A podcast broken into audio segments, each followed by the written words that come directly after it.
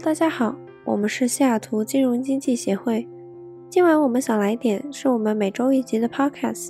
希望能带您认识美股相关财报、新闻时事、公司和人物介绍，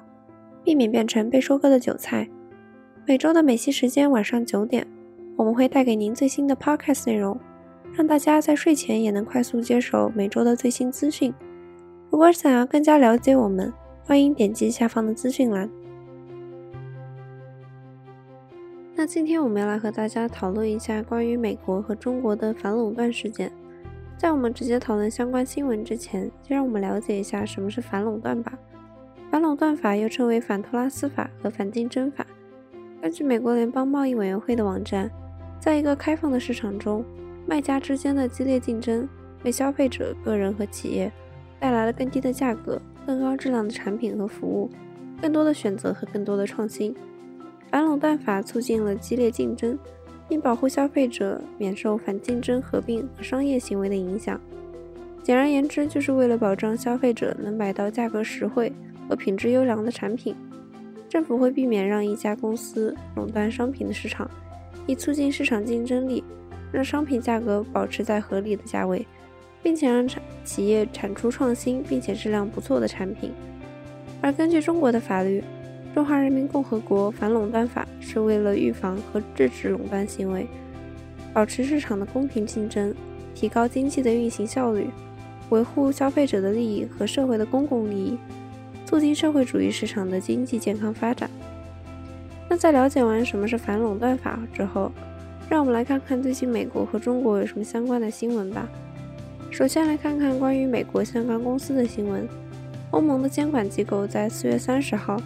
指责苹果公司扭曲了音乐串流平台市场的竞争。欧盟监管机构在这起事件中与 Spotify 站在一起。如果此案被追究，欧盟可能会要求苹果让步，并可能处以高达苹果全球营业额百分之十的罚款，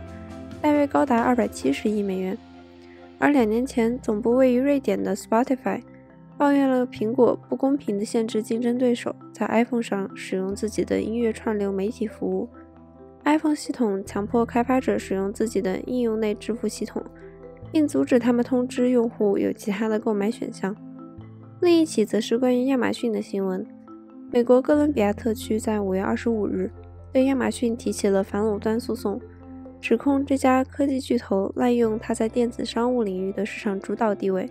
损害竞争。并且，并且在整个互联网上人为的抬高零售价格。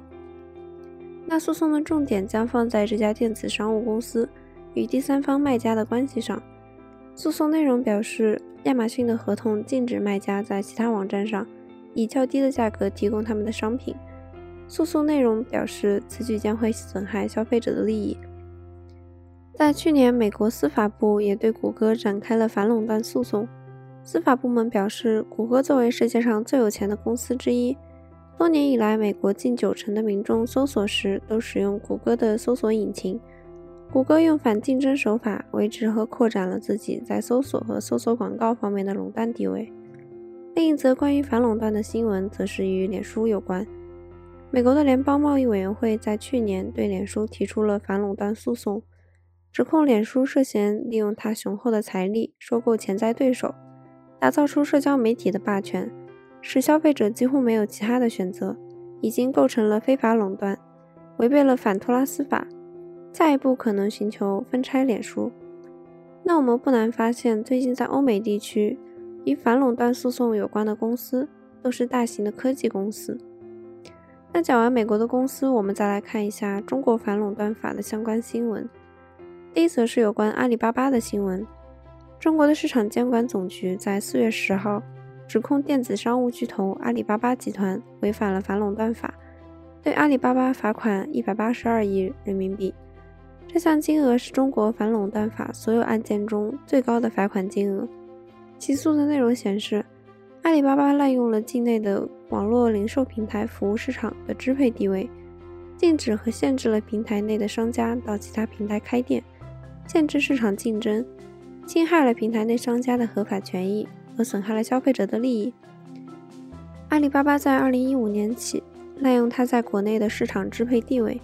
禁止商家到其他平台参加促销活动。它又借用市场力量、平台规则、数据算法等技术手段，采取惩罚措施，以维持自身市场的力量，获取不正当的竞争优势。它被处以2019年中国境内销售额的百分之四为罚款，总计182.28亿元。那除了对阿里巴巴提出反垄断裁制裁之外，还暂缓了阿里集团分拆出来的蚂蚁集团的上市计划。想必是中国当局对于阿里巴巴反垄断市场的事件非常重视。蚂蚁集团的上市计划原本应该是全世界规模最大的融资招股行动。蚂蚁集团在全世界拥有大约十三亿的用户，在中国占据主导地位的数位支付系统的支付宝，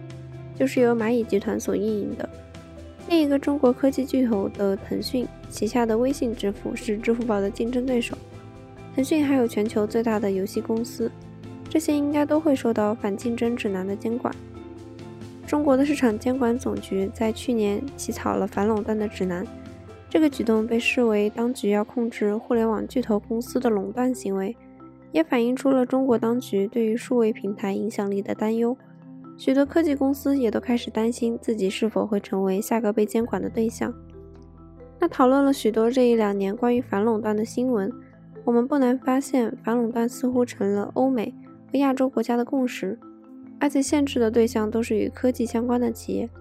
政府们是似乎都想让市场保持竞争力，并且激励创新。那你们同意反垄断会有助于市场竞争和激励创新吗？欢迎与我们分享。那接下来再来看一下本周的财报部分吧。这次我们带来了五家从六月十四号到六月十八号的财报里特别挑选的公司。分别是 Earthstat Battle Properties、Oracle Corporation、Enterix、Commercial Metals Company 和 CarMax。那么现在就正式开始吧。我们要介绍的第一家公司是 Urstadt Biddle Properties。该公司成立于1969年，总部位于美国康奈狄克州，是一家房地产投资信托公司。该公司收购、拥有、重新开发和管理零售购物中心和房地产。并主要为纽约州和康奈狄克州的客户提供服务。该公司基于丰富的经验、稳定资源和可靠的人口数据的经营决策，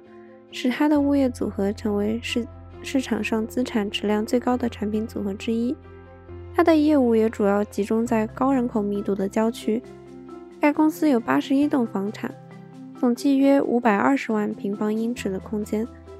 二零二一年第一季度，它的净利润为四百五十美元，稀释后每股利益为零点一二美元。而该公司的综合投资组合的百分之八十九点八，已在二零二一年的一月三十一日出租。因为疫情的影响，许多租客因为资金不足而无法继续租该公司的房产。在过去四个季度中，新租约的基本租金平均下降了百分之十三点二。而续租的基本资金平均下降了百分之二点三。在二零二一年的一月十五日，我们为 A 类的普通股支付了每股零点一四美元的季度现金股息，并为我们的普通股支付了每股零点一二五美元的季度现金股息。Urstadt Biddle Properties 目前它的市值是七点五五亿美元，根据纳斯达克的预测，每股收益为零点三三美元，去年的每股收益则为零点二七美元。那第二间公司是 Oracle Corporation，甲骨文公司。该公司创立于1977年，总部位于美国加州，是全球第二大的大型数据库软体公司。它以千亿的资产仅次于 Microsoft。甲骨文公司目前它的产品主要分为两类：伺服器以及工具和应用软体。伺服器及工具产品包含数据伺服器。应用伺服器和开发工具，而这类产品的主要竞争对手是 IBM 和微软。而应用软体的产品有 Oracle Fusion Application、企业资源计划软体 ERP、客户关系管理软体 CRM 和人力资源管理软体 HCM。这类产品的主要竞争对手则是德国的 SAP 公司。在甲骨文发发布的2021财年第三季度里。总收入同比增长了百分之三，到一百零一亿美元，其中云端服务收入上涨了百分之五，来到了七十三亿美元，而 GAAP 净收入增长百分之九十五到五十亿美元，GAAP 每股的收益增长百分之一百一十三至一点六八美元，现金流则为一百四十七亿美元。该公司的首席技术官表示，在云端建设方面，客户的增加也让收入增长速度超过了百分之百。在应用程式方面，分析师已将该公司的 ERP 产品列为第一名。而许多客户都从竞争对手 SAP 转来甲骨文公司的产品，ERP 业务也推动了此季度的营业收速的百分之十的增长，订阅收入的百分之五增长。现在订阅收入该公司总收入的百分之七十二。甲骨文公司目前市值为两千三百一十四亿美元，根据纳斯达克的预测，每股收益为一点一八美元，去年的每股收益则为一点一美元。因为是软体公司，甲骨文没有因为疫情而事业低落，反而还更上一层，未来可能会持续上涨。那第三家我们要介绍的公司是 Anterix，它是一家无线通信公司，创立于2004年，总部位于美国新泽西州，主要商务是为了美国的基础设施和企业客户提供网络和移动的通信解决方案，助力提供变革性的宽带。以实现能源运输、物流和其他经济部门的关键基础设施的现代化。该公司最成功的计划是监管驱动的频谱计划。该计划满足了企业客户的无线通讯要求。该公司也在 900M 赫兹频道成为美国范围许可证的最大持有者，使其可支持私有 LTE 宽带解决方案，维持客户安全、弹性和企业的运营。Enterx 主要提供 Team Connect 服务，并且结合了 PDV Connect，成为了一套专用的移动通信和劳动力管理应用程序。该方案可以使企业能够与现场工作人员进行定位和沟通，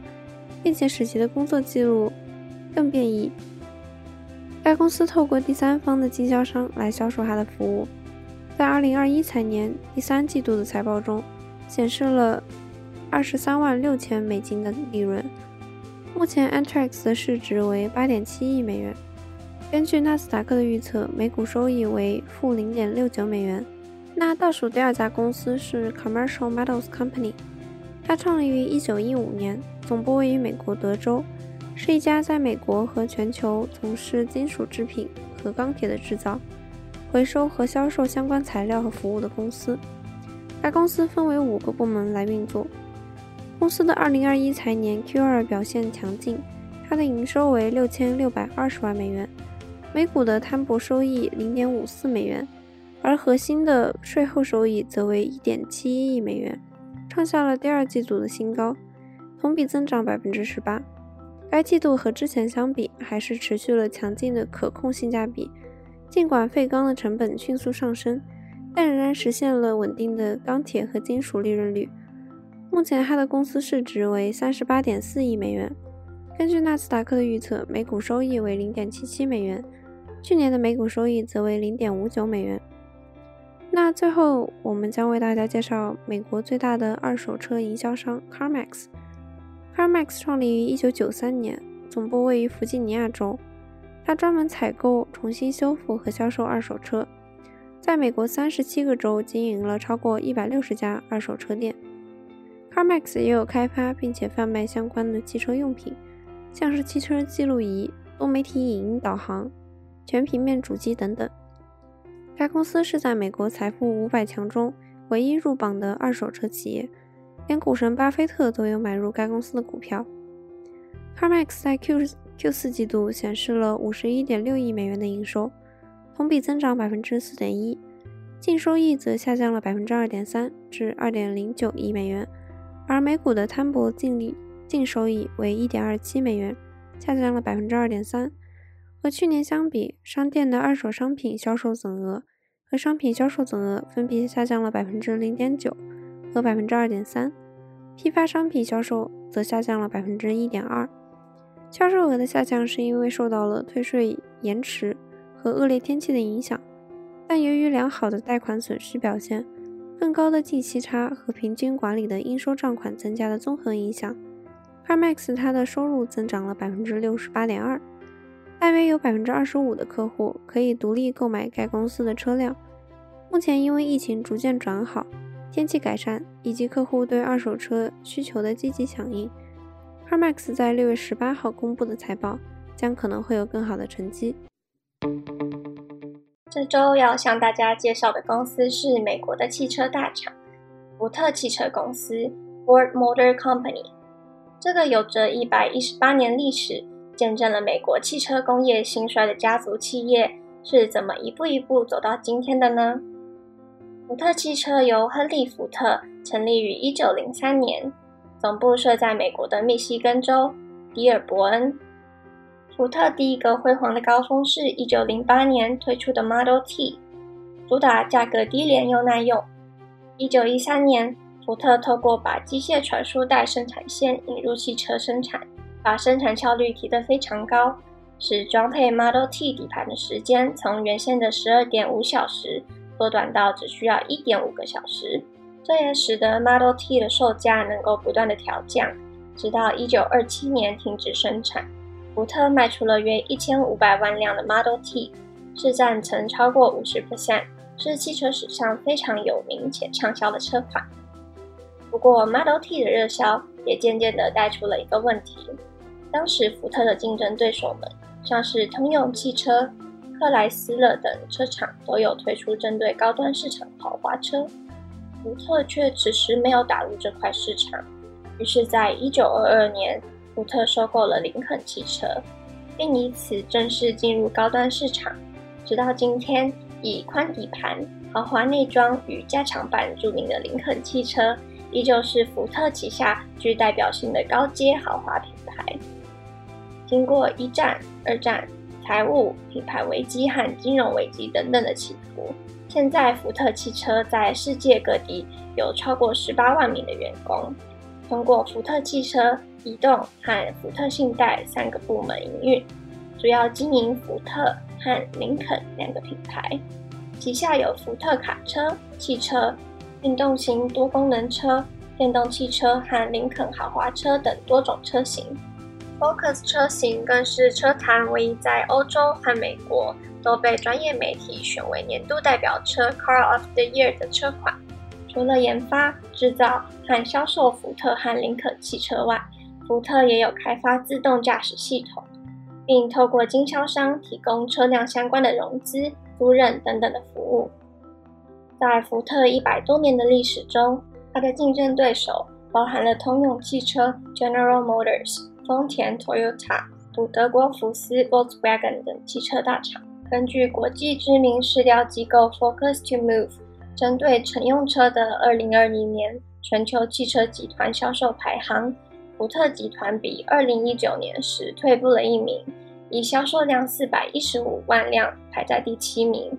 名列福斯、丰田、雷诺日产三菱联盟、现代、通用和本田汽车之后。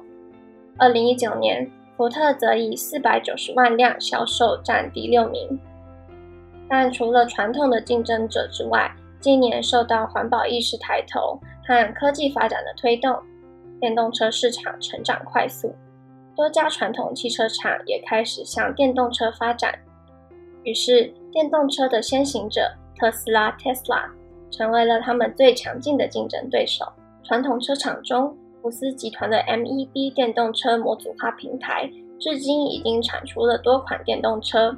其中 ID.3。更让福斯在二零二零年打败特斯拉，成为欧洲销售最佳的电动车厂商。福特也在积极转型，二零一九年投资了新创电动车厂 Rivian 约五亿美元，建立战略伙伴关系合作，开发电动车。除此之外，还跟福斯达成结盟，共用 MEB 平台。投入了十亿欧元，在德国科隆的工厂与开发中心设计生产新款 MEB 平台电动车，预计在二零二三年上市，目标是六年内在欧洲交付超过六十万辆 MEB 平台福特电动车。接下来，我们来看看福特公司的财务部分。根据福特公布的二零二一年第一季度财报，营收为三百六十二亿美元。同比增加了六 percent，调整后税前利息利润四十八亿美元，调整后每股盈余八十九美分，全部都大大超出了市场普遍的预期。像是 Visible Alpha 的分析师原先的预期是季营收三百四十九亿美元，与调整后每股盈余二十美分。虽然第一季的财报亮眼，福特执行长法利却表示，受到晶片短缺的影响，福特公司预期第二季汽车产量将扩大减少到约五十 percent。造成扩大的主因是三月份日本车用晶片供应商瑞萨电子发生的火灾。新公布的二零二一全年经调整后税前利润预期将会落在五十五亿到六十五亿美元间，比起今年二月时的预测减少了二十五亿美元。全年经调整后之自由现金流预估则介于五亿至十五亿美元，比起二月减少了三十亿美元。最后来谈到股价，尽管第二季的晶片供应不乐观，福特公司的股价最近依旧是十分的强势。主要的原因是因为纯电休旅车野马 Mustang Mach-E 与全电动版 F150 皮卡车。F150 Lightning 的热卖，再加上五月底福特公司更宣布将提高百分之三十六的电动车相关投资，预计将在二零二五年前投资超过三百亿美元来开发电动车、电动车电池。这些因素加在一起，显然胜过了投资者对晶片短缺的忧虑，让近期福特的股价创下五年来的新高。一度达到十六点四五美元。从年初到六月初，福特汽车股价的上涨达到了约八十 percent。以上就是这次对福特汽车的介绍。看着福特从汽车工业刚开始发展的二十世纪初，走到现在电动车当红的时代，能在一波波的改变浪潮中生存，在时代与市场的变迁中，还保有自己的品牌价值。同时不放弃创新进步，也是真的很不容易呢。接下来要为大家介绍的人物也和汽车集团相关，就让我们来听听丰田集团丰田章男的经历吧。相信大家对于丰田汽车也并不陌生吧？丰田汽车公司成立于一九三七年，距今已经有八十多年的历史。丰田章男 Akio Toyoda 出生于一九五六年五月三日，是丰田家族第四代的长孙。毕业于庆应艺术大学法学系。作为公司创始人的孙子，他在一九八四年四月成功进入丰田汽车工业公司。在这十六年内，章男从基层做起，做过生产管理，也推销过汽车。在工作的时候，他和其他的员工一样，并没有因为他是总裁的儿子而拥有特权，所以在业务管理、市场销售方面的能力都是一路摸索、打滚过来的。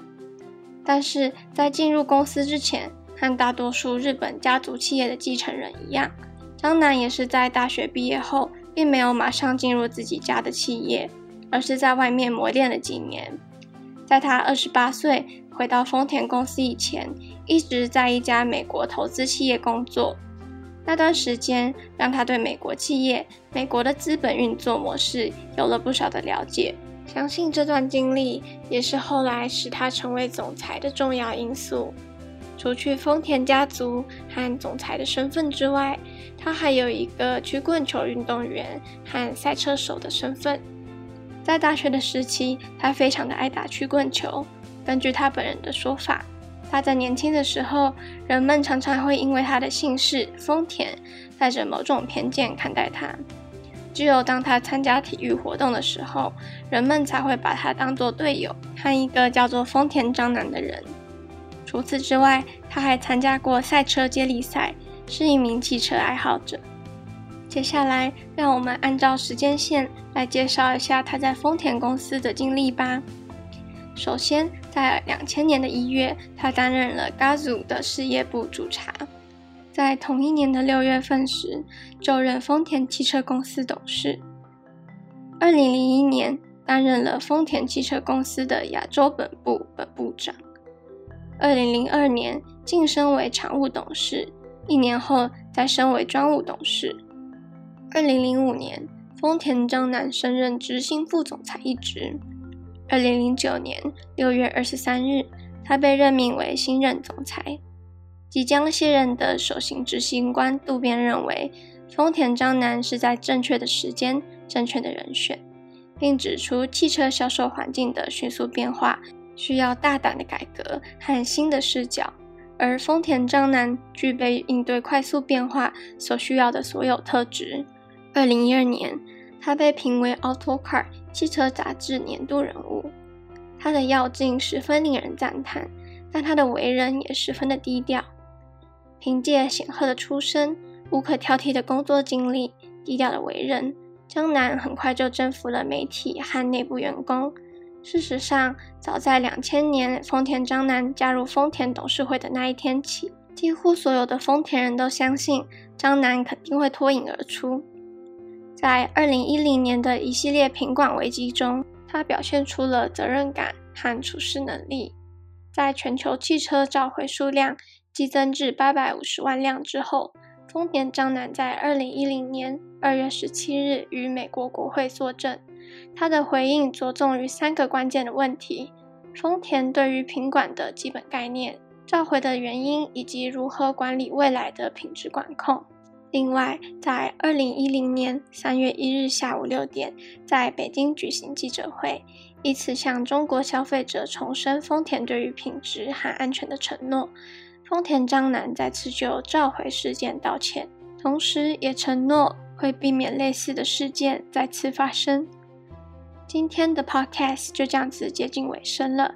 相信你们对丰田章男也有了不少的了解。如果大家有什么想要分享，或是有任何的问题，请不吝啬的提出建议哦。感谢您的收听，我们下一期同时间再见。